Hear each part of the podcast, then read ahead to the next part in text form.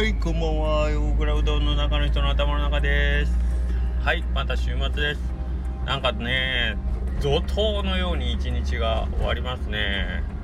もうえー、っともう何十年もと言うたらあれですけどね1 5 6年間毎日同じことやってますけど本当に一日一日が怒涛のように 気が付くと、えー、こんな時間になってえー、おりますね。はい。ということで、週末、今日はで、あのー、夏休みの初日の最初の週末っていうんですかね、だ、なんで、ひょっとしたらと思って、ちょっと結構、あのー、大きく構えるというか、あのたくさん来られるかなと思ったんですけど、ちょっと思ったよりは、あのゆっくりした感じの時間が多くてですね、うん、なかなか、あこっちもいついつエンジンかけたいいんやみたいなこうずっと 行こうかな行こうかな行こうかな行こんのかいっていう感じの あの一日で気疲れしちゃいますね。いつか来るんかないつか来るんかなと思いながらこうずっとじりじりじりじりするっていうね感じで終わりましたけども。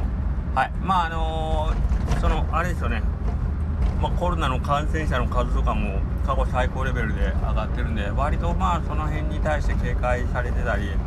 なんか予約とかでもあの入ってた予約があのコロナになったんでそのねイベント自体が中止ですとかいうことがまた出てきてますんで、まあ、そういうのもあるんかなと思いましてあんまりこう、はい、大きく構えな方がとかいろいろ思いますね。で、えっ、ー、と、イベントといえばですね、ついに、これ、スタンド FM ももう今日、今、えー、聞いてくれるっていうのを前提で喋ってますけど、明日ですね、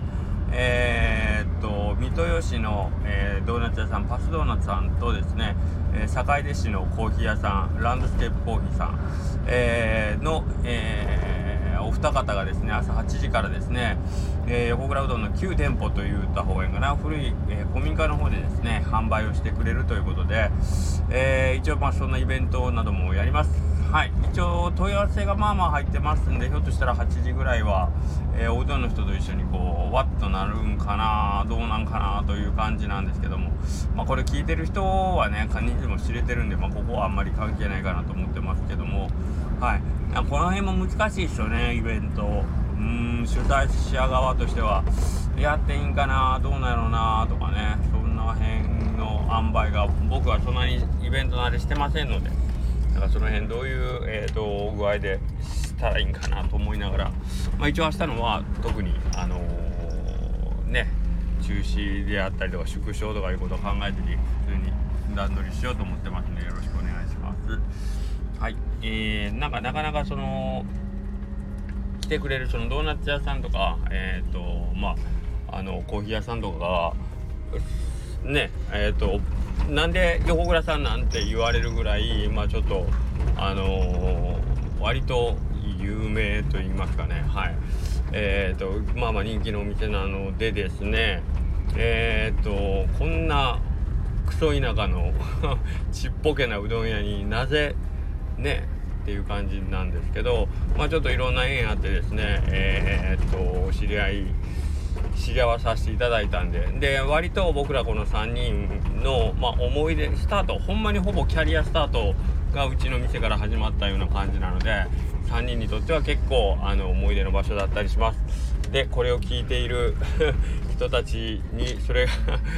何人ぐらいにそれが伝わるかどうかわかんないですけど、えーとそういうわけでえーとまあ、僕ら初めて2年前ぐらいにね知り合ってねそれでまさか3人揃ってここでほんまにイベントができるなんてということで感慨深くいたりするんですけどはい。